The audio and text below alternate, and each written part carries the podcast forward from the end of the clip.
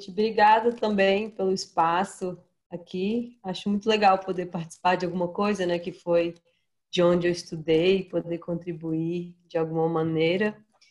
E assim, eu, eu fui até falar com vocês porque é, quando eu vi, né, eu vi o, o, o perfil e o projeto, é, eu pensei em falar porque muitas pessoas individualmente, muitos enfermeiros ou da UNB ou que eu conheci por aí individualmente vêm me perguntar sobre ah, como é que é o Médico Sem Fronteiras, né? pelas minhas postagens, sempre vem me perguntar como é o processo de seleção, já recebi essa pergunta algumas vezes. Então, pensei que seria uma, uma boa oportunidade, assim, e também para quem nunca pensou nisso, também abrir essa, essa portinha, assim. Por isso que eu também estou muito feliz. Eu gosto muito de falar sobre isso, para mim é ótimo estar aqui. Então, deixa eu ver, eu fiz uns tópicos aqui, acho que posso começar falando assim da minha minha trajetória desde que eu saí da, da UNB. É, eu formei no final de 2015 e é, já em 2016 eu já comecei a minha residência. Eu, eu saí de Brasília para fazer residência, eu fui para o Rio, fiz residência pela Universidade Estadual do Rio de Janeiro, a UERJ, em neonatologia, que era a minha área, né, de paixão assim, em que em Brasília não tinha mais. Né? Antigamente Brasília tinha essa, mas depois eles mudaram para a saúde da criança e eu queria realmente neonatologia. E é, assim, mas a minha a minha vontade de participar do Médicos Sem Fronteiras, especificamente essa organização, porque é a organização que eu sempre tive, assim, né, existem outras, era de antes, assim, desde a escola. Então, até antes de fazer a minha residência, eu me certifiquei de que essa área poderia depois ser, ser utilizada, né? Digamos assim, que eu poderia, mesmo porque na minha, eu, não, eu não sabia muito bem, então antes eu achava que era só mais a questão de é, essa parte de medicina tropical, infectologia, pediatria talvez, eu não sabia das outras áreas que você também poderia trabalhar na ação humanitária. Então eu fui lá, me certifiquei, que era uma área que eu queria, mas eu também pensei, não, né? tem que colocar os, os sonhos juntos. É, então eu vi que dava, então fui. Então passei dois anos no Rio, de 2016 a 2018. É, fiz a minha residência lá. E assim, acho que de certa maneira a residência também me, me deu muita base para o meu trabalho depois com, com ação humanitária, porque pelo menos a minha residência lá tinha um caráter muito ah, de você realmente tomar liderança, ter proatividade, realmente fazer as coisas. Eu acho que muitas residências têm um pouco disso, né? Que não é só é, a parte teórica, técnica, de você aprender uma área específica, mas de te dar essa empurrada para você aprender a se virar como profissional. Então, acho que isso foi, foi muito importante para mim, assim, a residência nesse aspecto, assim. E eu gostei muito da área, realmente, é a minha, minha paixão, assim, na odontologia. E aí, quando eu acabei, eu acabei em, em março de 2018. Acabei minha residência e aí eu resolvi que eu não ia ficar no Rio, voltei para Brasília. Eu estava naquele momento que eu faço agora, onde vou trabalhar e tal, estudando para alguns concursos. E aí nisso eu sabia é, que para entrar no Médicos Sem Fronteiras você precisa de pelo menos dois anos de experiência. E nisso a, a residência conta. Né? Depois eu vou falar um pouquinho mais assim especificamente sobre o processo né, seletivo que as pessoas perguntam muito, mas eu já sabia. Então eu pensei assim, tá? Eu quero trabalhar na minha área, mas eu também quero ir, eu vou, eu vou me candidatar. E provavelmente eles vão falar não, mas ano que mais eu vou viver minha vida. Ano que vem eu me candidato de novo, todos os anos da minha vida, era isso que eu tinha na cabeça. Até que algum dia, algum dia vão me aceitar. E aí eu me candidatei, fui fazer, continuei estudando, continuei procurando emprego aqui, consegui, comecei a trabalhar no hospital particular aqui em Brasília, né, numa, é, numa unidade de terapia intensiva pediátrica e neonatal, os dois. Mas lo, logo depois, acho que nem, sei lá, nem um mês eu tinha entrado no trabalho, começou a dar o processo do, do Médico Sem Fronteiras continuou né? Então eu passei a primeira fase, então me chamaram para fazer entrevista, fui passando as outras fases, é, e aí eu entrei na organização. E, acabou que por causa disso eu passei muito pouco tempo trabalhando nesse hospital, deu nem quatro meses assim, porque aí entre eu entrar na organização e eu estar tá indo viajar para fazer minha primeira missão, deve ter sido uns dois meses, não foi muito tempo. É, e aí isso foi em agosto, agosto de 2018.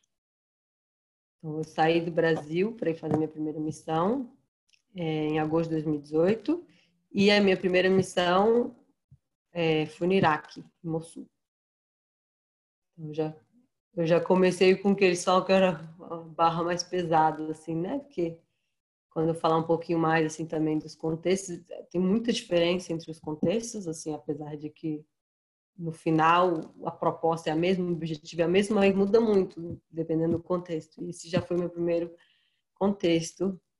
É, eu fui, na verdade, eu fui primeiro a organização, quando possível, te manda para fazer um, um curso, tipo de iniciação, assim, para você conhecer mais sobre a organização, como funciona, se integrar com outras pessoas que também estão acabando de entrar. E aí de lá eu iria direto para a minha primeira missão. Teve um problema no meu visto, porque esses países muito comum, né, que não é tão simples assim você conseguir o visto. Então eu já tinha já tinha ido embora do Brasil, me despedi de todo mundo, que eu ia fazer o curso na Europa e depois para o Iraque, eu tive que voltar, esperar mais um mês, mas aí depois eu fui. Então a minha, como era um contexto considerado que eles chamam é, contexto altamente instável, foi uma missão curta, mais curta, né? Foram quatro meses. Então, foi entre setembro de 2018 e janeiro de 2019, foi minha primeira missão. É, eu fiquei, especificamente, eu fiquei numa unidade de internação pediátrica e neonatal. E, como também vou falar um pouquinho, sempre no Médicos Sem Fronteiras, é um pouco parecido com a realidade de outras organizações também, você, quando né, vai como especialista, você tem um nome, né? Você é um expatriado. Então, todo mundo que vai, como eu fui, é organização expatriada. E os expatriados são supervisores. Sempre. Porque você vai para lá é, e você tem uma, uma equipe é, de, de, funcionários locais. Então, eu fui para um, um hospital, nesse caso era um hospital do Médicos Sem Fronteiras, mas os médicos, enfermeiros e fun outros funcionários contratados no hospital eram iraquianos e as pessoas como eu, expatriados, que eram supervisores. Então, assim, eu, eu sabia um pouco disso, mas acaba que você só vai descobrindo realmente como é o trabalho quando você está lá. Então, você chega assim e você tem uma equipe para supervisionar. Por, justamente por quê? Porque você tem uma especialidade que naquele país as pessoas né, não tiveram, assim, muitas vezes não tem essa oportunidade de estudo. Então, isso é uma coisa que, às vezes as pessoas ficam um pouco assustadas, assim, se você não era eu mesmo, eu um pouquinho que eu poderia dizer que eu tinha de experiência, porque o trabalho que eu trabalhei aqui em Brasília, no hospital particular, eu fui enfermeira rotineira. Então, eu era a ponte entre as enfermeiras de plantão e a chefe. Então, eu era alguma coisa assim que eu já tinha, né? Eu sabia um pouquinho, mas você chega lá e vai meio que você tem vários protocolos da organização, então você tem por onde se basear, mas aí você vai vendo, né, em relação ao que a pessoa antes de você, porque o que acontece assim também, isso é em todas as organizações, é você chega substituindo alguém, né? Se não for um projeto novo, você chega substituindo alguém, você fica lá por um tempo e depois outra pessoa vai te substituir. Então a ideia é que você, ao mesmo tempo, eles querem que as pessoas troquem para que tenha uma renovação, pessoas de países diferentes, com ideias diferentes, com né, um conhecimento diferente, mas você também tem que tentar dar uma continuidade no trabalho. Então, assim, essa para mim foi acho, um dos maiores desafios, assim, de chegar, de ser supervisora, estar tá entendendo como é que funcionava a organização e, ao mesmo tempo, fazendo isso, de, ah, o que, que eu posso trazer de novo, mas também não dá para você mudar o mundo em quatro meses, você tem que tentar deixar essa continuidade, porque depois você vai chegar outra pessoa e aquela equipe fica, né? Vai mudando o supervisor. Então, também para tentar você deixar a coisa um pouco mais estável para aquelas pessoas que estão trabalhando lá. É, então, fiz quatro meses da minha dessa primeira missão. Acabei é, em janeiro de 2019, foi isso, final de janeiro de 2019, quase fevereiro. E aí, é, de lá, eu voltei para o Brasil. Isso é uma coisa também, eu posso, quando eu falar mais da organização, posso explicar, mas é, é você é contratado por missões. Então, você vai, faz uma missão, você tem alguns benefícios, aumenta seu salário, não, mas acabou sua missão, e aí você pode. Aí você conversa com uma pessoa, tem uma pessoa que te ajuda a te, se organizar dentro da organização, digamos. E aí eu fiquei esperando, eu resolvi que eu queria fazer outra missão. Então eu fiquei tipo em stand-by, enquanto essa pessoa ia lá e procurava alguma missão que tinha a ver com o meu perfil, né? Que nesse caso, meu perfil a essa altura era especialista em neonatologia, mas eu já tinha né, experiência em pediatria também. E aí eu falei que eu poderia ir para outra missão, mas que tinha que ser pediatria ou neonatologia, que já, adultos já não queria. E aí eu fiquei um tempo, e aí esse é uma, né, depois eu listei um pouquinho sobre os desafios, os benefícios, um dos desafios que muita gente gosta também é essa questão que é, é incerta. A vida de missões humanitárias, você não sabe quando você vai partir, pode demorar, pode ser muito rápido. Por exemplo, quando eu estava esperando o meu visto do Iraque, eu passei um mês nessa. Mas aí quando eles conseguiram, me mandaram uma mensagem na quinta-feira com a minha passagem para sábado. Então, assim, acho que para quem que é muito apegado a muita assim certeza de como vai ser, é um pouco realmente porque você fica nessa. Então eu passei alguns meses em Brasília também estudando para concurso, mas esperando, não queria trabalhar em lugar nenhum porque eu queria ir para outra missão. E até que recebi é, proposta, né? Você recebe proposta de missão. E aí, justamente, né, como agora eu já estava com essa, essa, experiência em pediatria, além da neonatologia, tinha, me chamaram, minha segunda missão foi para ser supervisora de uma unidade de cuidado intensivo pediátrico. Então, eu sou pediatra. Então, foi, eu aceitei, que eu né, queria muito, e dessa vez a minha segunda missão foi num país da África, que é a Guiné-Bissau. Normalmente as pessoas não conhecem, é um país bem pequenininho, assim, fica na costa oeste, é mais perto aqui do Brasil. E, é, e aí eu resolvi, fui também, mas como eu tinha uma, uma viagem marcada, também foi outra missão que foi mais curtinha, foram quatro meses também. E só que aí dessa vez, né, eu fui para ir para pediatria, que era minha uma área já que eu já, já, já tinha experiência, já me sentia confortável, apesar de não ser a minha área de especialidade. E aí eu pude e também era a, a diferença também era que era uma, uma unidade de cuidado intensivo. Eu faço intensivo assim porque a realidade do intensivo um país pobre da, da África, assim, não nem se compara à realidade do intensivo aqui. Então, mas assim foi mais uma vez é uma experiência muito foi super diferente a experiência assim da missão em si. Então, isso é uma coisa que eu acho bem interessante também de trabalhar com a organização ou qualquer outra humanitária que é que com certeza assim cada você pode acho fazer duas três vinte missões cada uma vai ser bem bem bem enfim única. Então, nesse caso, eu estava né, numa unidade que era diferente, uma população que era diferente, uma cultura que era diferente, até a questão, assim, nem só de trabalho, assim, social. Eu estava, por exemplo, nesse país, na Guiné-Bissau, eu, eu podia sair de casa, eu podia ter uma vida quase normal, assim, comparando com a minha primeira missão que eu tive para o Iraque, eu só podia ficar dentro de casa. E pronto, fiz essa, essa missão lá, quatro meses na unidade. Lá é, era interessante que é uma, um projeto do Médicos Sem Fronteiras que realmente é mais, digamos, mais tecnológico que outros. Então, a organização, ela sempre tenta proporcionar o melhor do básico. Então, assim, você não tem muita tecnologia, você dá o melhor que você pode, que é o que vai resolver a maior, né, maior parte dos problemas de saúde daquela população, mas você não vai ter por exemplo, numa realidade de uma unidade de terapia intensiva pediátrica, você vai ter respiradores, você não vai ter bombas de infusão sofisticadas, você vai ter ali. Mas essa, essa, esse projeto, por acaso, é o que tem mais dessas tecnologias, um dos que tem mais. Então, tinha é, algumas, até, algumas, até testes, assim, de é, CIPAP, por exemplo, de bolha, que é só, né, que só precisa de corrente elétrica, não precisa de é, oxigênio encanado, que é um problema. Então, lá eu tive também essa oportunidade, assim, de conhecer essas tecnologias alternativas, que é o que ajuda um pouquinho a levar para esses lugares, né, com menos dinheiro, menos oportunidades, para ter um pouquinho do que a gente já tem aqui no Brasil e em tantos vários países.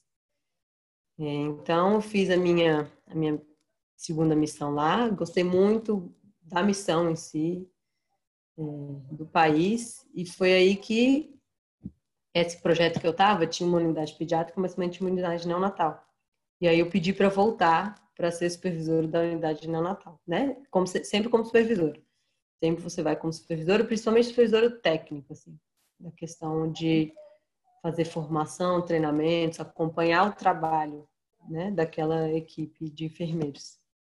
Então, é, eu fui embora em setembro do ano passado e pedi para voltar para substituir a supervisora que estava na unidade neonatal. Eu falei, não, pronto, é minha área.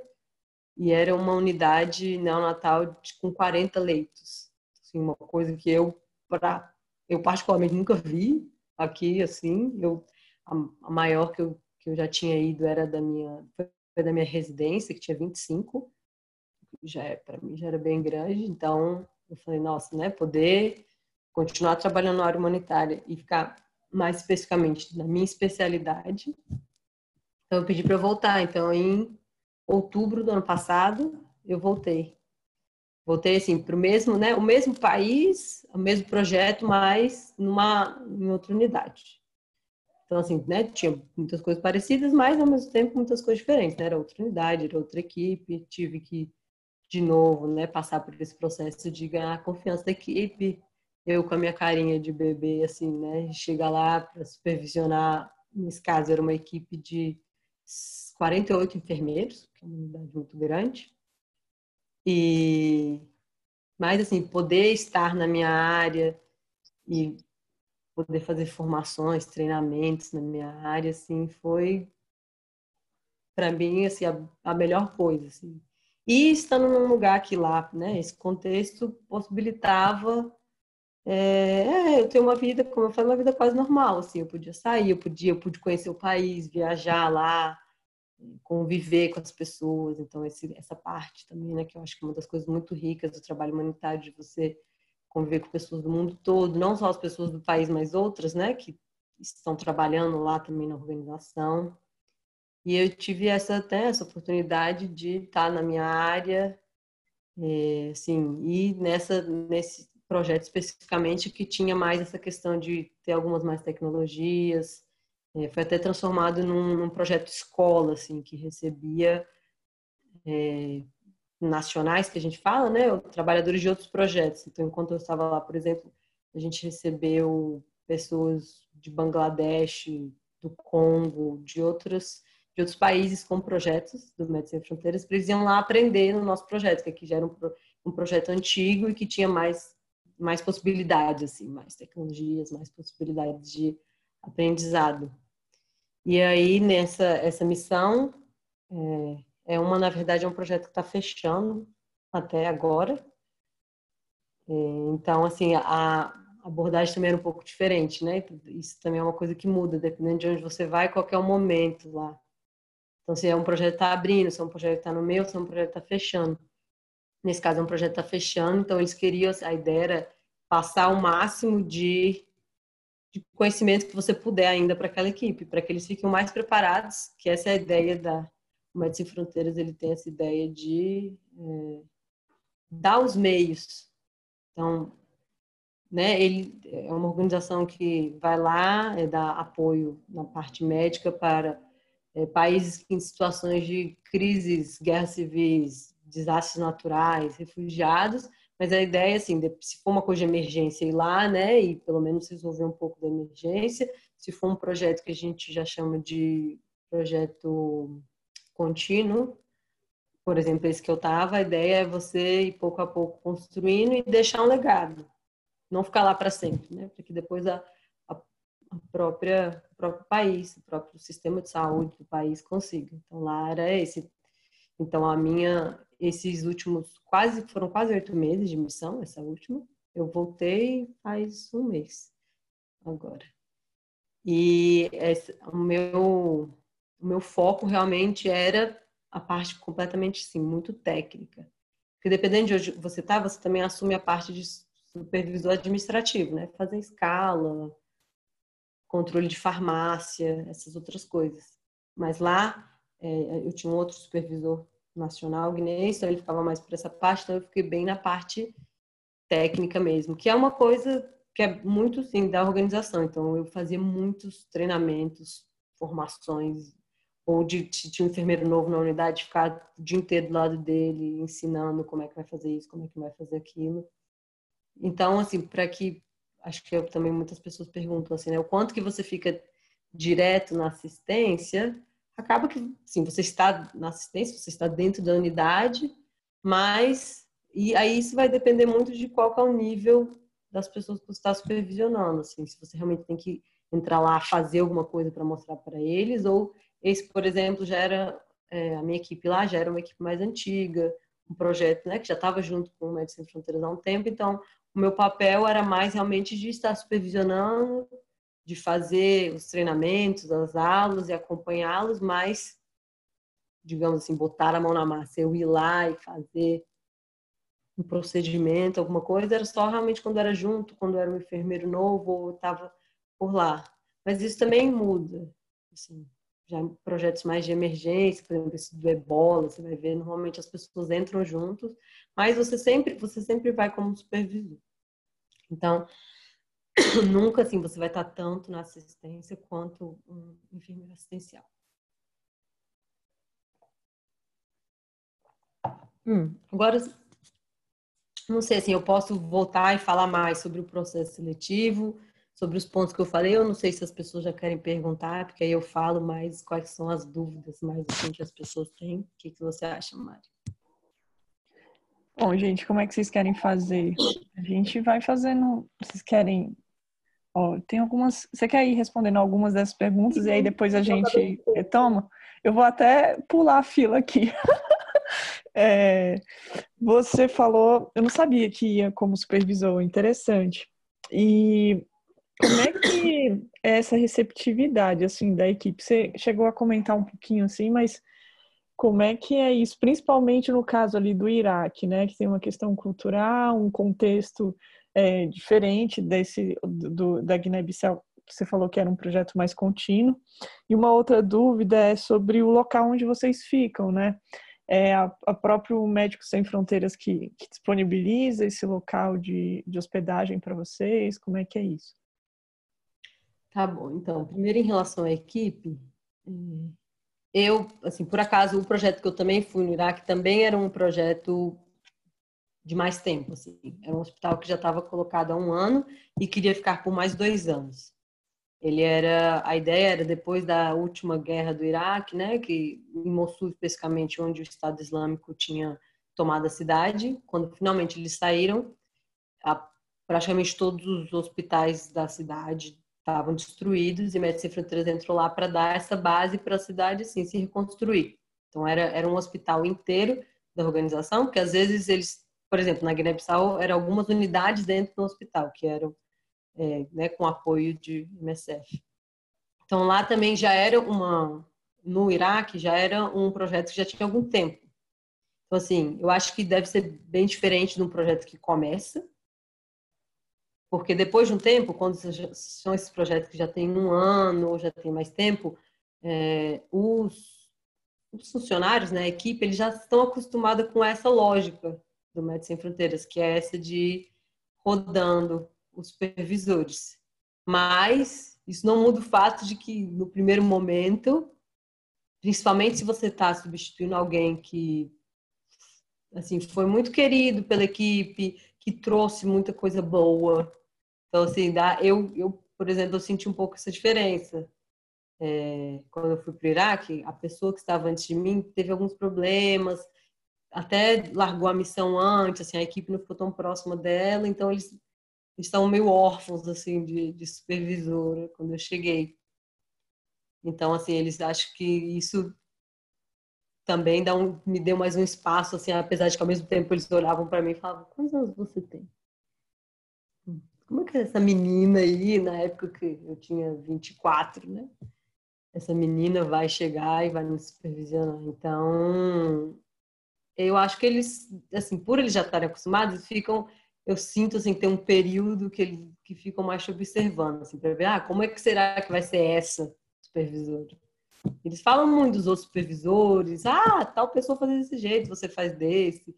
Começam já até ah, os, os outros supervisores brasileiros que nós tivemos fizeram assim, ah, o outro que teve era europeu e fez assim. Então, eu tive um, um coordenador médico na minha, na minha segunda missão que ele ele falou assim, e fica isso na minha cabeça, que ele falou, ah, quando você chega, passa as suas duas primeiras semanas calado, só observando.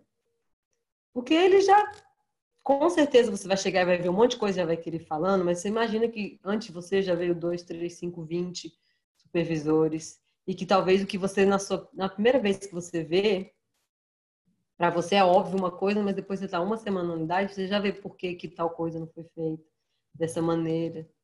Então, é, acho que eu senti isso em todos, assim, que eles, que a equipe fica meio assim, observando, sabe? Eles não, não te dão confiança de primeiro, ainda mais porque, como é uma organização que é feita de pessoas, as pessoas às vezes fazem coisas que a própria organização não concorda. Tem, assim, coisas de história, já que tinha um supervisor louco que fazia isso, tá? então acho que as equipes ficam, assim, mais cautelosas no primeiro momento, mas assim, pelo menos nessas, né, nesses dois projetos diferentes que eu fui, era muito incomum o fato de que eles eram muito agradecidos pelo fato do Médicos Sem Fronteiras estar lá. Então você, o expatriado é a cara da organização. Então assim, é, apesar de que eu já vi reclamações já, ah, toda hora muda e muda, ao mesmo tempo eles têm muita gratidão assim pela pela organização, então te recebem, nossa, você veio do seu país até aqui para nos ajudar, então também eu senti as, né, nos dois países muita receptividade. Nossa, obrigada por você estar vindo até aqui. E em relação à moradia, isso é uma coisa também que me perguntam muito. É, isso muda em relação a outras organizações. Outras organizações que você que tem que achar sua moradia. Mas o Médico Sem Fronteiras, ele, digamos que ele é um pacote completo de casa, comida e roupa lavada quando você chega num país, é, tem os motoristas da organização, te buscam no aeroporto com carro e te levam para casa da organização. Então, a organização tem uma casa própria, hum, com tem gente, assim, isso é se você já é uma casa, né? Estou falando aqui de um, contexto no qual você está numa cidade que tem casas e você pode morar, que foi os meus dois casos, as duas vezes, né? Os dois países era esse caso. Então, você tem uma casa da organização é, que você mora lá. Porque enquanto você está trabalhando, você tem um salário que fica recebendo na sua conta. Aqui, o meu ficava aqui recebendo na minha conta do, do Brasil. E, e, além disso, lá você tem a casa e você recebe um per que chama, que é um valor para você comer, comprar suas coisas, sei lá, banheiro, se você quiser viajar, né? Que às vezes dá para você viajar. É, e isso é tudo organizado assim pela casa. Na casa do mestre você não precisa fazer nada. Assim, se der algum problema, você liga para outra pessoa que resolve. Então, a organização te dá todo o apoio para você só tem que se preocupar com trabalhar. Então, tem gente que cozinha, tem gente que lava sua roupa, porque você só tem que se preocupar em trabalhar. Dito isso, existem casos que não vai ser assim. Se você for, sei lá, trabalhar num campo de refugiados, sei lá onde, talvez você vai ter que morar numa tenda então varia. Eu tive assim sorte, sei lá, por acaso as minhas duas, os dois países que eu fiz missão é, era bastante confortável, ser uma casa, eu tinha meu quarto próprio até, o que pode mudar também, às vezes você vai ter que dividir quarto, ou você vai dormir numa tenda com outras 10 pessoas, ou eu mesmo eu tinha o meu próprio quarto, já cheguei a ter um quarto com banheiro, então isso vai de depender também das condições do lugar, assim, do país, mas a organização te dá lugar onde você vai morar, tudo certinho. Deixa eu. Faltou alguma coisa, Mari? Tirei as dúvidas. Deixa eu ver, então vou, vou ver aqui as perguntas. Ah, tá, da Priscila. Me perguntou quais foram os maiores desafios dessas missões? Olha, eu fiz até uma, uma lista aqui de desafios. É, vou tentar resumir, né? Porque são muitas coisas. Então, é, eu acho que assim, um grande desafio sempre vai ser ficar longe né, das pessoas e é, não é um longe, ah, quando eu morava no Rio, por exemplo, eu podia vir para cá no fim de semana. É um longe que não é tão simples, né? De você voltar e vir, então perder eventos familiares, essas coisas. Eu passei dois natais em missão, Natal e Ano Novo, dos últimos dois anos, 2018 para 2019 e 2019 para 2020. É, eu estava em missão, não me arrependo, mas assim, é uma coisa que quando você vê a foto da sua família junto no Natal, assim, para mim era muito importante voltar para o meu por que, que eu estou aqui, por que, que eu escolhi vir para cá, porque nessas horas pega um pouquinho, assim. É... Outro desafio, que para mim ao mesmo tempo é uma das coisas mais lindas, mas é um desafio, é isso de você estar convivendo com várias nacionalidades. Então, assim, a cultura, a maneira de morar. Quando eu fiz o, o curso, né, que é o curso antes de você ir para a primeira missão, eles falam isso, ah, que os maiores problemas que tem na organização é entre os expatriados, né? Pessoas assim, tipo eu, não entre a eu e os funcionários locais, a minha equipe local. Então, porque você imagina, você coloca dentro de uma casa 10 pessoas de países diferentes, então de é, mas para mim uma das coisas mais lindas, mais interessantes desse trabalho, mas ao mesmo tempo assim, de você entender que a pessoa se comporta de tal jeito, ela usa a cozinha de tal jeito, na, e no trabalho eu já tive bastante, assim, na minha segunda missão, lá na Guiné-Bissau, quando eu estava na unidade pediátrica, eu tive muita dificuldade com o expatriado que trabalhava comigo, que era o pediatra. De não concordar, de discutir, de puxar ele para o canto. E assim, e dele pensar de uma forma completamente diferente de mim. E a questão da língua, então, né? De não estar tá falando português, então você tem que, né? É, tentar resolver isso com a pessoa sem você deixar também a equipe perceber que vocês ali estão com um conflito. Então, isso das nacionalidades diferentes é um desafio, assim, bem, bem complicado. Mas eu acho que eu diria, assim, o maior desafio, é, para mim, assim, pessoalmente, né? Pode ser diferente para outras pessoas, é você também entender as limitações da própria organização de você como indivíduo. Então, por exemplo, isso para mim ficou mais claro, acho que na Guiné-Bissau. A Guiné-Bissau é um dos cinco países mais pobres do mundo. A mortalidade, o Mestre Mutantes foi para lá porque a mortalidade infantil era muito alta, mesmo comparado com a própria África. E é um projeto de tantos anos que estava chegando ao fim, um projeto que, para ser sincero, nós não sabíamos como que ia ser depois da organização sair. Então, assim, você está lá sabendo que a organização vai sair ou que, sei lá, que poderia estar fazendo mais, por exemplo. A gente, eu estava lá na unidade neonatal, mas a organização não, não, não, nunca assumiu a maternidade desse hospital. Então, você imagina o que, que é você. E a gente tentar conversar com eles, a gente oferecia treinamentos para a equipe da maternidade e tal, fazia uma comunicação, mas assim, no fim do dia, 30% dos nossos bebês da unidade neonatal eram tinham asfixia neonatal, que é uma coisa assim que você vê aqui no Brasil acontece uma vez, é um escândalo. Lá era um terço dos bebês, só que a gente não tinha controle sobre a maternidade, a gente só podia apoiar de certa maneira. Então, assim, essas são situações na quais, assim, você tem que é, aceitar as limitações da organização, assim, de que ela ajuda, mas ela não vai resolver o mundo, ela não vai resolver todos os problemas é, de um país, ainda mais um país tão carente, né, por exemplo quanto era a Guiné-Bissau. Então, isso para mim, às vezes, principalmente porque a missão estava indo fechar, e essa incerteza, assim, para mim era muito difícil, assim, de realmente você voltar e tentar ver no dia a dia o que, que eu vou contribuir nesse dia, porque às vezes quando você olha para né, o total, dá um pouco de angústia. E isso acontece né, em vários lugares, porque as missões vão ser em lugares que tem algum grande problema social, estrutural. Então, você aceitar isso. E tem uma pergunta aqui também da Priscila, que teve alguma história que te marcou? Nossa, bem, muitas, mas deixa eu ver. Uma história que me marcou muito, é mais recente, é de um bebezinho agora, lá da minha unidade neonatal que eu tava. É, lá a gente tinha um protocolo de, de cuidados paliativos, né? Porque foi implementado pela organização, é, entendendo que várias vezes as tecnologias que nós tínhamos não eram suficientes para você dar, né, você garantir a sobrevivência ou uma, uma vida com qualidade. E um dos critérios na unidade neonatal eram, eram bebês abaixo de mil gramas.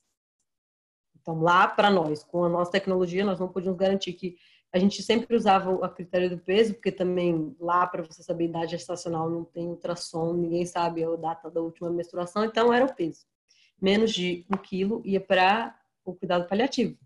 Isso, quando eu cheguei lá, já estava sendo implementado, a equipe já, já tinha aceitado isso, assim, ok. Então, com esse bebê que ia para o cuidado paliativo, ele recebia uma, duas tentativas para pegar um acesso venoso, ficava recebendo um soro, talvez um oxigênio para dar conforto e uma fonte de calor para o bebê ficar quentinho, bonitinho. Se esse bebê perdesse o acesso, a gente passava uma sonda para ficar alimentando. E a mãe, né, a mãe era explicado sobre a situação. Ela podia fazer canguru se ela quisesse. Mas pronto, deixava esse bebê lá quietinho. Não fazia nada. E a gente teve um bebezinho que, se não me engano, nasceu com 800 e poucas gramas. E tá, cuidado paliativo. Passa uma semana, duas semanas, e o bebê, normalmente esses bebês com uma semana, assim, no máximo duas, vão a óbito, mas assim, normalmente na primeira semana. E esse bebê passou uma semana, passou duas semanas, e ele continuava. A mãe fazia canguru, o bebê já estava com a sonda, tomando seu leitinho, não, recebeu um antibiótico. A maior parte do tempo estava sem oxigênio, depois colocou uma cânulazinha de oxigênio e ele foi sobrevivendo, sobrevivendo até que a gente falou, tá, se esse bebê voltar a ter um quilo, a gente vai tirar ele do colégio paliativo. E aí, só que ele, só que ele não ganhava o peso. Aí passava, um dia ele 980, aí de amanhã, aí no outro dia 950. E até assim, para a gente que né, querendo manter o protocolo, seguir o protocolo, aí lembro do dia que esse bebê fez um quilo, e assim, foi uma festa na unidade, e ele continuou, a mãe lá e tal, no fim das contas, com, ai, não sei, são 60 e poucos dias, 70 dias, esse bebê teve alta. Foi para casa, assim, super bem.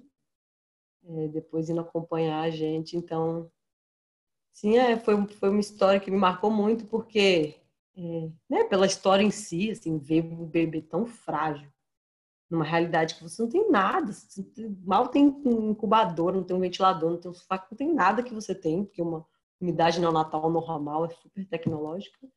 E essa mãe, né, lá era uma cultura que as mães são, são muito acostumadas com a morte, né, morte infantil, então as mães só davam nome para os bebês normalmente quando, quando tinham alta, porque elas não queriam dar nome porque elas não acreditavam que o bebê ia sobreviver. Então lá, assim, já teve várias histórias de um bebê no paliativo que a mãe ia embora, um bebê que já estava... E essa mãe não, essa mãe ficou lá uns 70 dias dormindo e lá não tinha condições assim, dormindo no chão da unidade à noite, ficando com o bebezinho assim até o último dia. Foi uma história assim que ficou no meu coração. Vou passar para as outras perguntas tentar ir mais rápido, porque senão não vou conseguir responder tudo. É, então, alguém aqui me perguntou qual seria o maior requisito ou qualidade que é desejada para as missões. Então, é, se você entrar no próprio site, eu até listei aqui. O próprio site, é, assim, requisitos tem, primeiro, né, para, para enfermeiros, tem um, algumas áreas que eles requerem mais. Então, esse seria um. É, na época que eu fui, eram dois anos de experiência.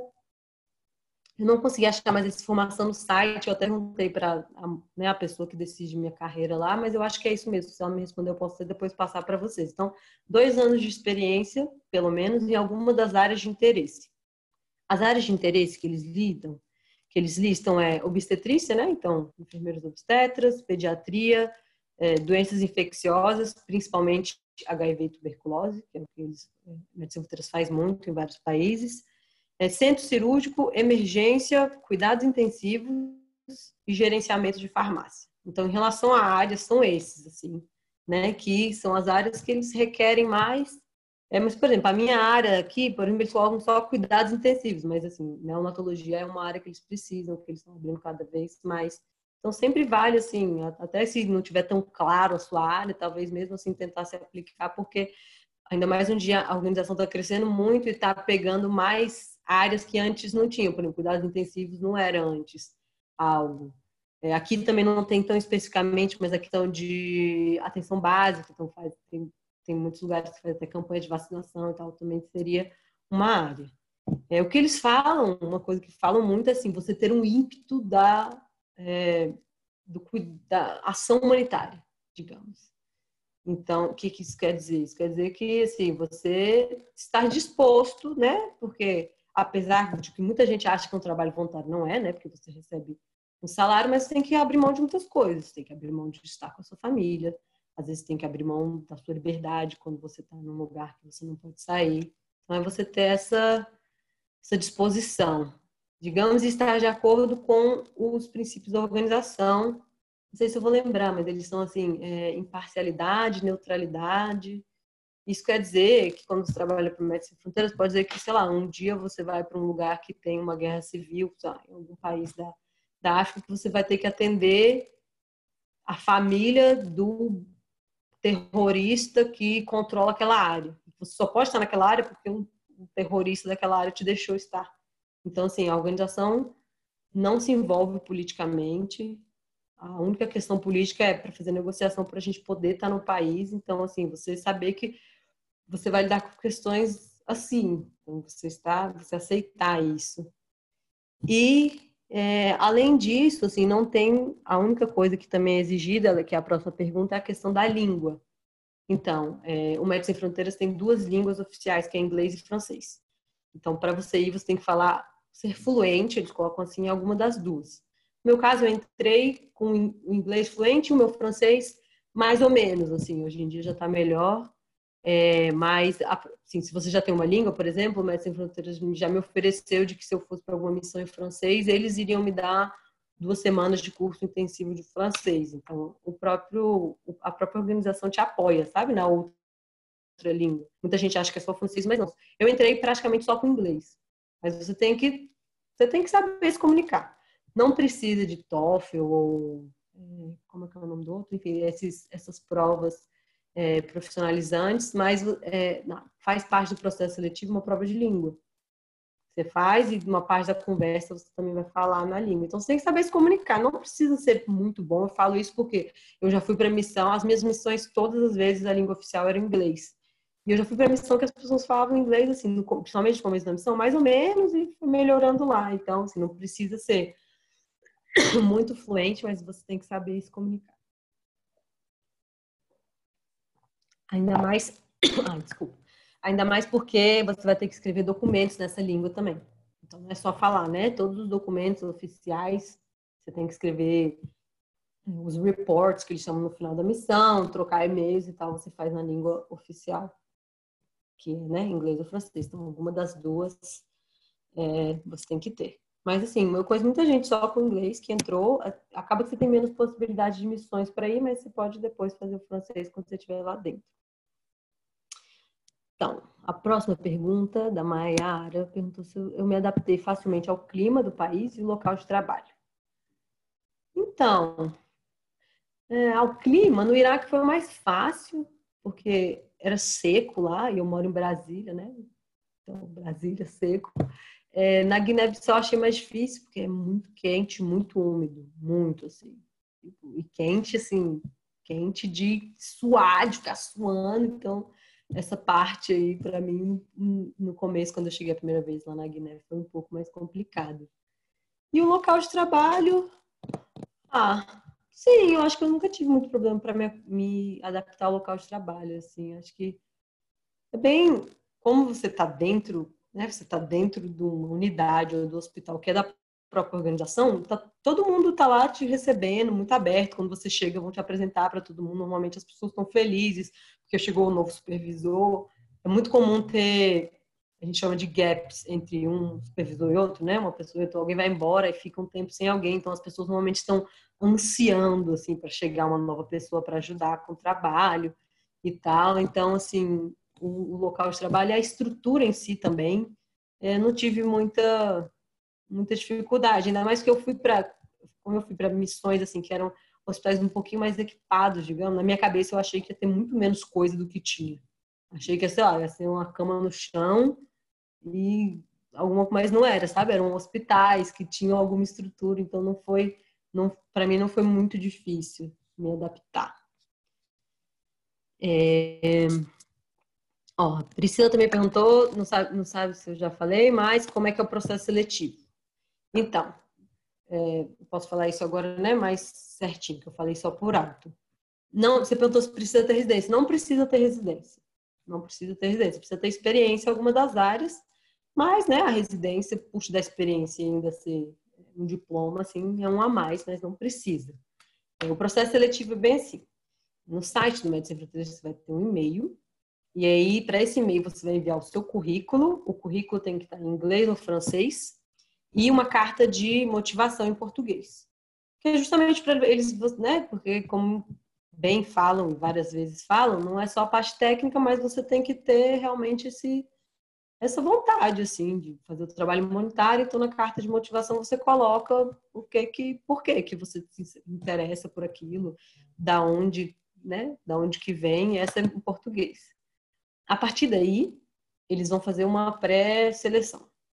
Se você for eh, selecionado, normalmente em até um mês eles vão entrar em contato com você para fazer uma entrevista por telefone. Então, né? Currículo, carta de motivação e depois telefone. Aí no telefone quem te liga é um recrutador.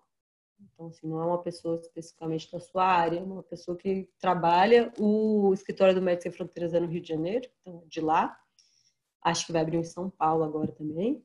E aí eles, mano, aí nessa entrevista eles vão perguntar, ah, às vezes perguntam de novo por que você quer participar, perguntam um pouco da sua experiência, é, te fazem algumas perguntas tipo, ah, por que que, eu lembro que me perguntaram, por que que você quer ir trabalhar em outros países para ajudar, sendo que o Brasil ainda precisa de muita ajuda. Então, coisas assim, até para ver se realmente você está motivado. Uma parte da entrevista é nas línguas, eu fiz uma parte em inglês, uma partezinha em francês, eu já falava um pouco de francês. É, e aí, para mim e para outras pessoas que eu conheço, na própria entrevista por telefone, eles falam: não, tá bom, vou te. Você já passou, você vai para a próxima etapa. E aí, a próxima etapa era presencial, agora eu sei que eles estão fazendo distância, né? Mas era no, no escritório do, do Rio.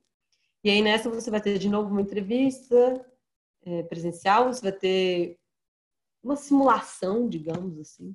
Eles te colocam numa situação para ver como o que, que você faria. É, eles te dão um, um, uma missão hipotética num país hipotético e te dão algumas situações assim para ver o que, que você faria nessa situação, que não envolve especificamente a parte técnica, não. É mais assim.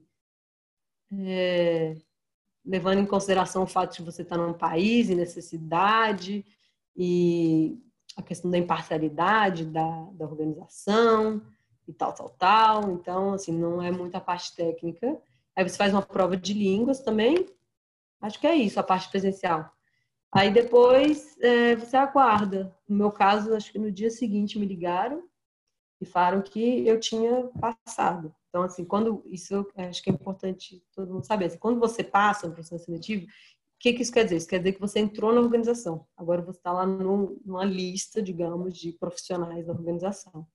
Então você entra e está participando. E aí agora você tem que esperar para ser chamado para uma missão. Eu, por acaso, quando eu entrei, eles já queriam uma enfermeira neonatologista e acabou que assim, até o meu processo foi mais rápido. Mas normalmente é... você vai e você fica assim, né? O stand-by que eles falam. Aí um belo dia chega uma proposta para você. Você tem uma pessoa, como eu disse, né, que ela chamam de pool manager, é tudo em inglês, né, porque a organização é língua oficial. Essa pessoa, ela vai conversar com você falando, ah, qual que é a sua disponibilidade? Normalmente eles pedem para ter pelo menos seis meses de disponibilidade. É, você tem, ó, por exemplo, tem gente que não quer ir para país em guerra, tem gente que não quer ir para o Oriente Médio, então você pode falar isso, não tem, não tem nenhum problema. Você pode não tem problema se você ah, não quer pirar, não tem problema, você não vai pirar, que você não vai, a organização não vai te querer menos por causa disso. Você pode recusar. E aí chega uma proposta para você e a proposta normalmente vem assim, ah, para você, nós precisamos dessa posição, tá, supervisor da unidade tal, por tanto tempo. Você quer ou não quer? E aí você aceita ou não aceita a missão. É bem assim. E não tem problema, como eu disse, você pode recusar a missão, você pode ir embora no meio da missão se você tiver qualquer problema, então não estou me sentindo segura, você vai embora da missão, isso não vai ter nenhum problema para você. Eu conheço mais de uma pessoa que já foi embora da missão. Eu fui um pouco mais cedo, por exemplo, embora dessa minha missão. Eu estaria indo embora só agora por questões pessoais e isso não interfere na sua relação com a organização. Não tem problema nenhum. Então, o processo seletivo é esse, assim. É, é bom, assim, uma coisa que eles até falam que é bom é, confirmar que o fato deles não te aceitarem em algum momento, não eles mesmos, a própria organização fala, tenta de novo daqui a um tempo. Pode ser que às vezes naquele momento eles não estão precisando de uma pessoa com seu perfil. Então, até quando eu me inscrevi a primeira vez, teve um, por acaso teve um evento de Mestre Fronteiras aqui em Brasília, eu conversei com a pessoa, ele falou, e exatamente isso para mim, olha, às, às, vezes agora a gente já está com muito enfermeiro, talvez não, não precisa, então tenta de novo daqui a um tempo. Então, assim, se alguém tentar e não conseguir, não desanima e continua tentando, porque a longo prazo eles sempre precisam. Eles precisam de gente, assim, uma coisa que todo mundo me fala, eu vi isso trabalhando, que as pessoas não ficam para sempre na carreira humanitária, né? A maior parte das pessoas. Então, eles várias vezes começam a abrir espaços. Então, vale a pena tentar e, e tentar mais uma vez. É, Deixa eu ver a próxima. É como funciona a remuneração? Eu falei, mas eu posso repetir. Você dá uma conta. A minha conta era no Brasil, mas eu conheço pessoas até brasileiros que tinham uma conta na Alemanha, né, bancos online. E aí você escolhe a conta para onde você vai receber o seu salário. O salário é em euros. A minha primeira missão eu fiz pela. O Mestre Fronteiras é dividido em seções. Então tem o Mestre Fronteira Espanha, Suíça, França, Bélgica e. Estou esquecendo algum, depois eu lembro é, e Holanda. Então, a minha primeira missão, como foi com a, com a Suíça, o meu salário era em francos suíços. Aí você vai receber um, tem um contrato certinho para você ver o contrato, assinar. Então você fica recebendo seu salário e ele fica quietinho. Isso é uma, uma das, dos benefícios que você não, assim, eu só gastei um pouco mais na minha última missão, por exemplo, porque eu viajei, eu tive férias, eu viajei, mas assim, durante os meses de trabalho, você não está viajando, o seu dinheiro fica lá juntando que é justamente quando você chega em casa, se você está né, fazendo várias missões, entre esses tempos de missão, você consegue ter um dinheiro guardado quando você chega, seu dinheiro está lá. Você pode ficar alguns meses sem trabalhar até você ter outra missão. Então é assim que funciona. É, outra pergunta aqui é se eu tive algum pre... alguma preparação para simulação. Não, eles só eles te dão as informações. Não é nada, dá medo quando a gente fala simulação, realmente. É, eu não sabia nada quando eu fui, mas assim, não é nada demais. Né? Eles te dão algumas informações lá e aí você tem um tempo X para preparar é, um calendário, alguma coisa assim. Eu acredito que eles vão mudando, mas você não, não, não precisa, assim. Eu acho que o que pode ajudar é ler um pouco sobre a organização, entender um pouquinho quais são os princípios da organização e do trabalho humanitário em geral, assim, mas não precisa de muito mais preparação do que isso, não. É, alguém perguntou se eu fiz cursinho para aprender inglês e francês. É. Inglês eu fiz desde pequenininha. Então, fiz inglês, sei lá, comecei com 6, 7 anos e eu, eu formei aqui na, na casa do Thomas Jefferson. Então, eu acho que o inglês é mais fácil, né? A gente vem em todos os lugares. É, o francês, eu comecei enquanto eu estava no UNB, eu comecei a fazer francês justamente por causa do Médicos Sem Fronteiras. Então, eu fiz é, o UNB Idiomas por três anos. E foi assim que eu comecei a aprender o francês. E, mas assim, hoje depois passei um tempo sem estudar e nas minhas últimas missões sempre tinham francófonos, então eu acabei testando um pouquinho mais, falando francês e voltei a, também a estudar um pouquinho sozinho o francês, porque eu acho um pouquinho mais difícil, ainda mais que né, não, não tá em todo lugar que nem o inglês. Mas é, a própria organização, uma vez você já estando dentro, além desse que eu falei, dessa possibilidade de te mandarem para um curso intensivo, eles também às vezes bancam cursos, alguns cursos online. Agora eu tenho mesmo uma amiga que estava comigo na minha última missão, que ela está fazendo francês é, online, que quem está pagando é a organização, né? Que ela vai continuar indo. Então, isso é muito legal da organização, que ele investe nas, assim, investe nas pessoas. É, dentro do Médico Sem Fronteiras, você, tem um, você pode criar uma carreira. Você começa como supervisor, depois você vira coordenador, depois você, você vai subindo, o salário sobe e você eles também te enviam para cursos e formações. Então eu mesmo, por exemplo, eu fiz a minha primeira missão E aí, entre a minha primeira e minha segunda missão, tinha um curso da minha área, de, era um neonatal training. Eu me inscrevi, eles me mandaram, assim, tudo bancado pela organização, me mandaram para a Suécia. Fiz uma semana do curso, mais alguns dias estava tendo um congresso também de, de pediatria, de Médicos Sem Fronteiras. E assim, se eu, agora eu vou dar uma pausa, vou trabalhar aqui em Brasília, espero voltar daqui a um tempo, mas assim, tem muita possibilidade de vários cursos, tanto de língua quanto profissionalizantes é, para você crescer na organização. Então, isso é, isso é uma coisa que eu acho muito legal, esse investimento que eles fazem é, nos funcionários. É, aqui, então, nesse momento, alguém, alguém perguntou, nesse momento de espera de uma missão, tem algum contrato de exclusividade? Não. Então, os contratos, sei lá, 90% dos contratos do Médicos Sem Fronteiras são por missão. Então, você vai aí, né, eles vão te falar seis meses, não, não, e você em tal país, aí você assina esse contrato. Depois de um tempo, você tem Médicos Sem Fronteiras, é, existem alguns tipos de contratos diferenciados, assim, você assina um contrato de dois anos no qual você está, assim, você está para eles. Então, normalmente eles te mandam de lado para o outro. Tem alguns contratos que são de pessoas que são treinadores também, que aí eles ficam um tempo baseado em alguma das, das cidades da Europa e aí ficam indo para uma missão e outra. Então, nesses contratos aí você né, teria esse tempo, mas normalmente é sempre por tempo, mesmo esses contratos de treinadores, tá? Por um, dois, três anos. Mas os contratos normais de missão é só durante a missão. E aí você sempre vai conversar com essa pessoa que, é, que organiza a sua carreira lá dentro para falar, olha, eu estou voltando de missão agora, mas daqui a um mês já pode começar né, a procurar missão para mim. Mas em, entre missão e outra você não tem nada a ver, assim, digamos. Você vai estar em comunicação com a pessoa que arruma a sua carreira mas se você quiser trabalhar. Eu, eu optei por não começar a trabalhar, porque senão ia acontecer a mesma coisa que aconteceu comigo a primeira vez, né? Que eu comecei a trabalhar no hospital aqui, trabalhei nem quatro meses e já tive que sair e tal. Mas tem alguns trabalhos, assim, que talvez dê para fazer, né? Talvez esses que talvez você recebe por, por plantão, acho que seriam boas possibilidades para fazer entre missões. Mas normalmente é só o contrato da missão mesmo.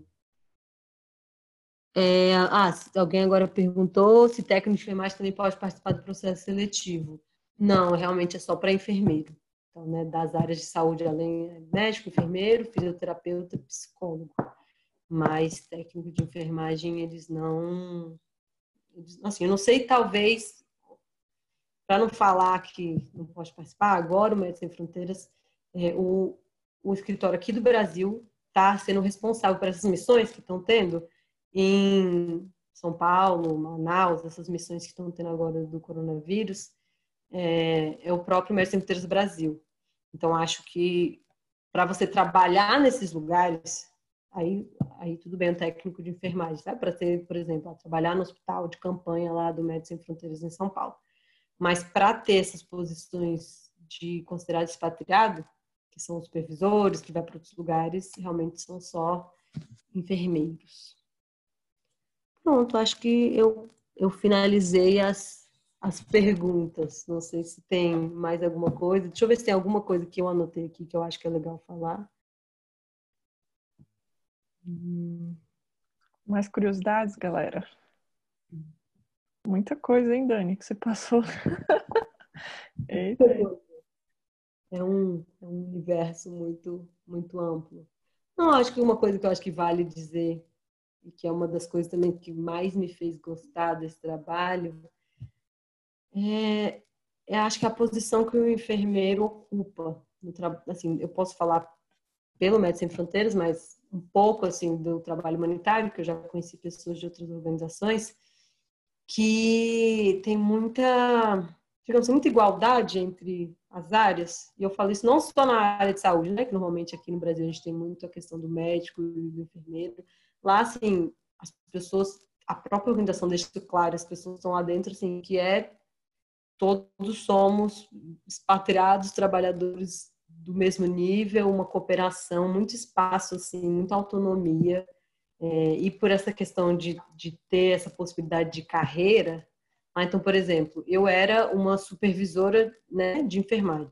E aí tinha, acima de mim, tinha as supervisoras das supervisoras, então ela era chamavam de manager, tipo gerente, e acima dela tinha a coordenadora médica. Então era coordenadora da de, to, de toda a parte médica, né? Porque a missão sempre tem a parte médica, tem a parte administrativa e a parte de logística.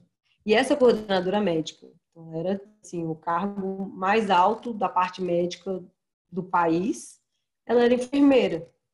Então, assim, isso é uma coisa que eu acho muito legal. Então, que lá, muitas vezes ela é, né, essa coordenadora já está há muitos anos na organização, então ela ela fala que o que ela, ela falava assim, que ela mais gostava no MSF é ter proporcionado ela virar chefe de médico. Ela brincando assim, mas ela falava disso, de que você tem muito espaço e, e é muita valorização, assim. Então, por exemplo, na, na organização todo mundo entra com o mesmo salário, igual. Todas as pessoas vão ter o mesmo salário quando entrarem, por 12 meses de missão. Depois desses 12 de missão, né? Então isso conta do tempo que você estava lá. É, depois disso, seu salário vai, aumenta automaticamente, mas além disso também vai, aí vai começar a mudar de acordo com a sua posição, de acordo com a sua experiência antes e tal. Então isso assim, é, para mim foi muito legal assim essa questão de, de, me sentir mais valorizada, né, como profissional, que é uma coisa que eu acho muitas vezes a gente não se sente muito, não só aqui no Brasil, mas em outros lugares. E na organização é, eu senti muito assim, foi uma das, das coisas mais legais, assim, para mim. Ó, tem mais uma pergunta. E aí eu deixo ver se tem mais alguma coisa. Eles têm um, um mínimo de missões em um determinado tempo.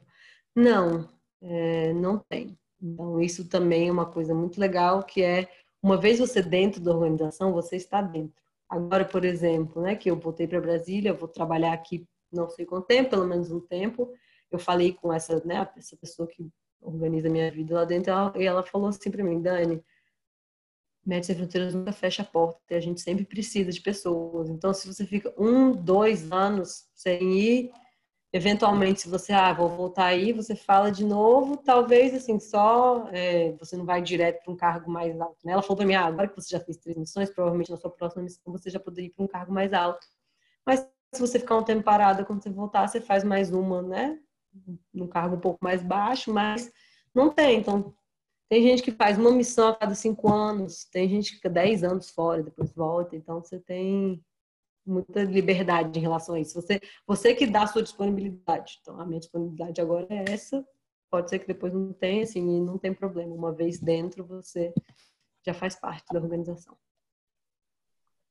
Legal, Dani. E você tem desejo de fazer a carreira lá dentro? essa pausa é uma pausa é, assim, pausa, pausa, tá. ou é uma pausa, talvez? É, não, então, na verdade, eu voltei para Brasília porque eu fui, eu fui chamada para o concurso aqui para ser enfermeira de, é, da família, né? E aí eu resolvi aceitar porque eu não sei realmente. Eu, assim, eu amo, eu sou muito apaixonada pela organização, pelo trabalho humanitário. Consigo me ver fazendo isso, mas como eu assim acabei a residência, trabalhei muito pouco tempo aqui, né? E já fui para a organização, eu sinto que eu não explorei assim mais assim, para eu poder realmente tomar uma decisão, ah não, agora eu vou fazer carreira. É, né, aqui dentro, porque tem muitas possibilidades, assim, até de um dia depois trabalhar numa sessão, lá, lá na Europa e tal, mas eu não sei, assim, eu eu também tinha muita vontade de trabalhar no SUS, que é uma coisa, né? Só na residência que eu fiz, então agora eu tenho essa oportunidade. Então eu vim para cá assim, agora vou ficar aqui, vou ver se eu gosto de trabalhar nessa área. E o bom é isso que eu falei, né? E também, né, como é concurso, depois de uns anos eu poderia pegar uma licença, poderia ver essa possibilidade. Mas eu de qualquer maneira eu já tinha decidido que depois dessa missão eu ia tirar uma pausa. Eu já estava pensando em voltar e trabalhar no particular aqui, trabalhar na minha área também porque, é, como eu disse, a organização, isso é para todas as humanitárias na, na área de saúde, praticamente, ela oferece o melhor do básico.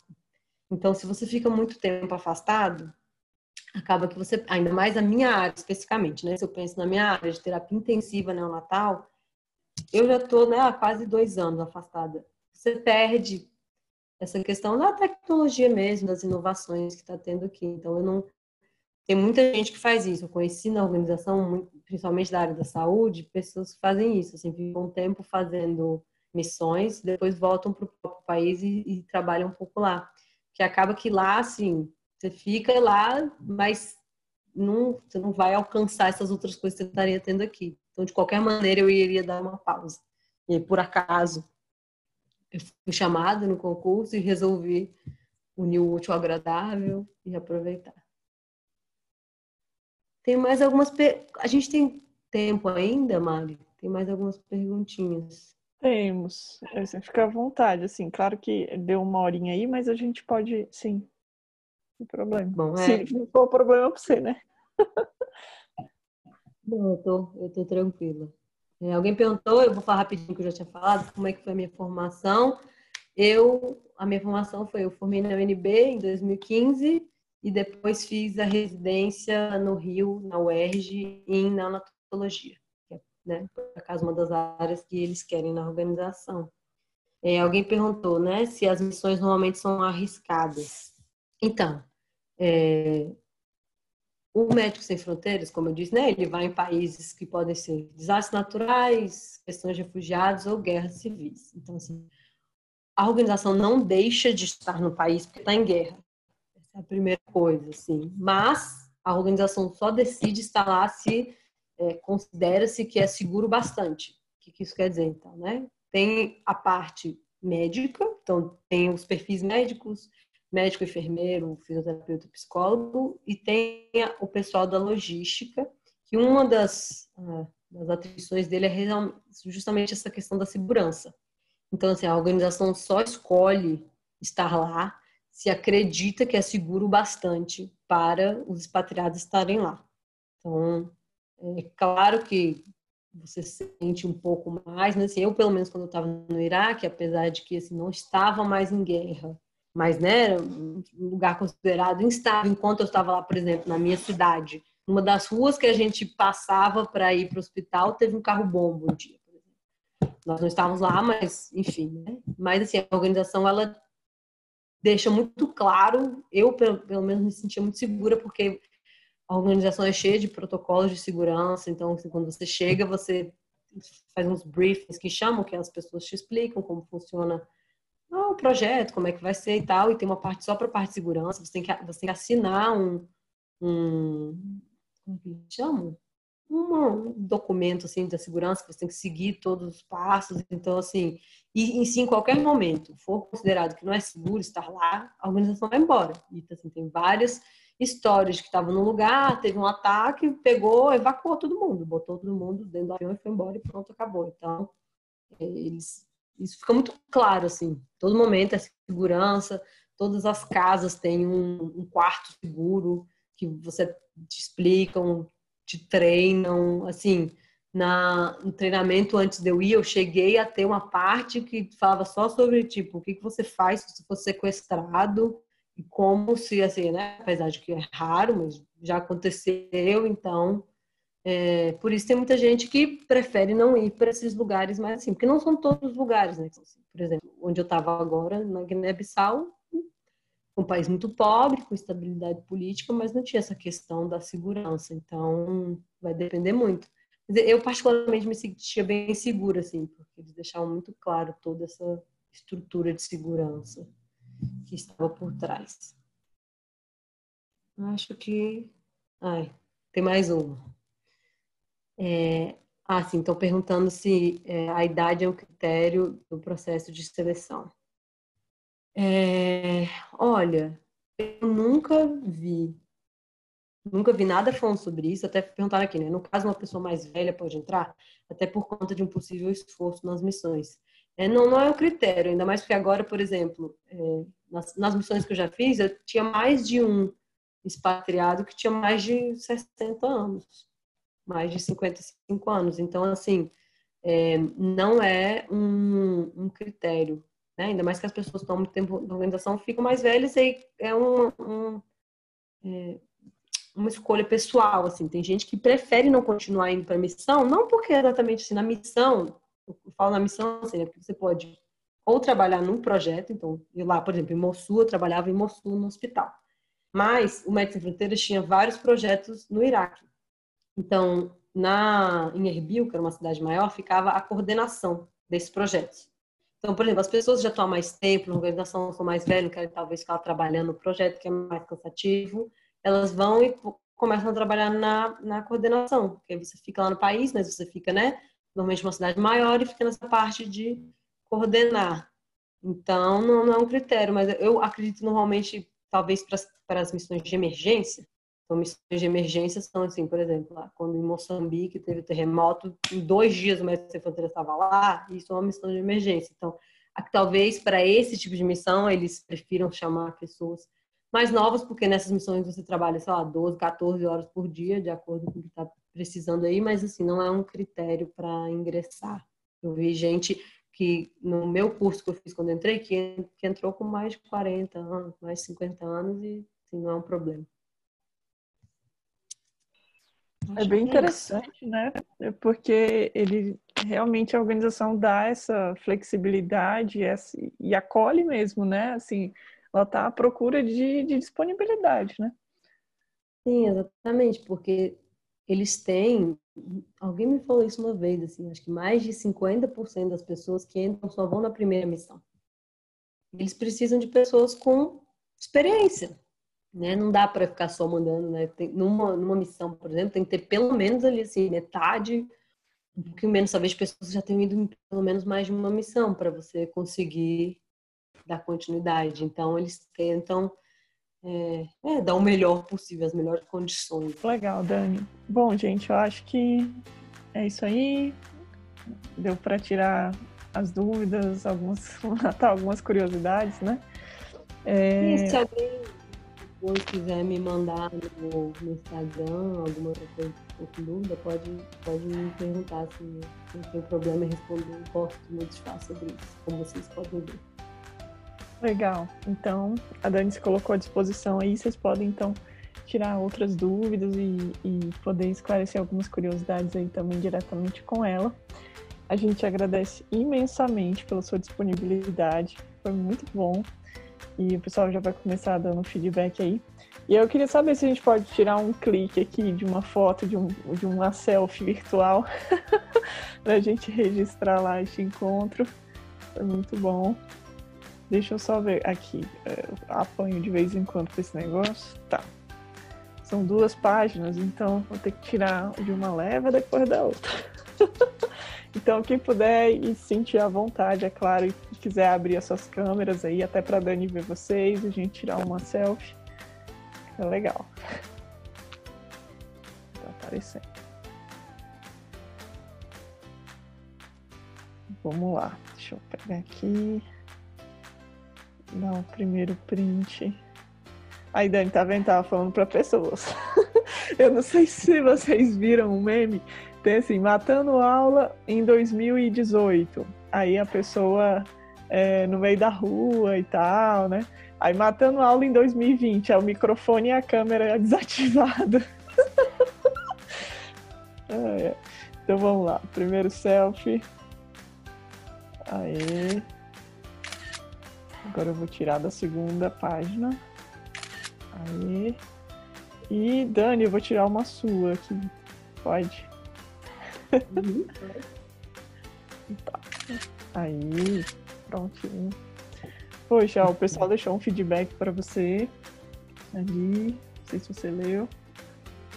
Realmente. tô vendo. Gostaram muito.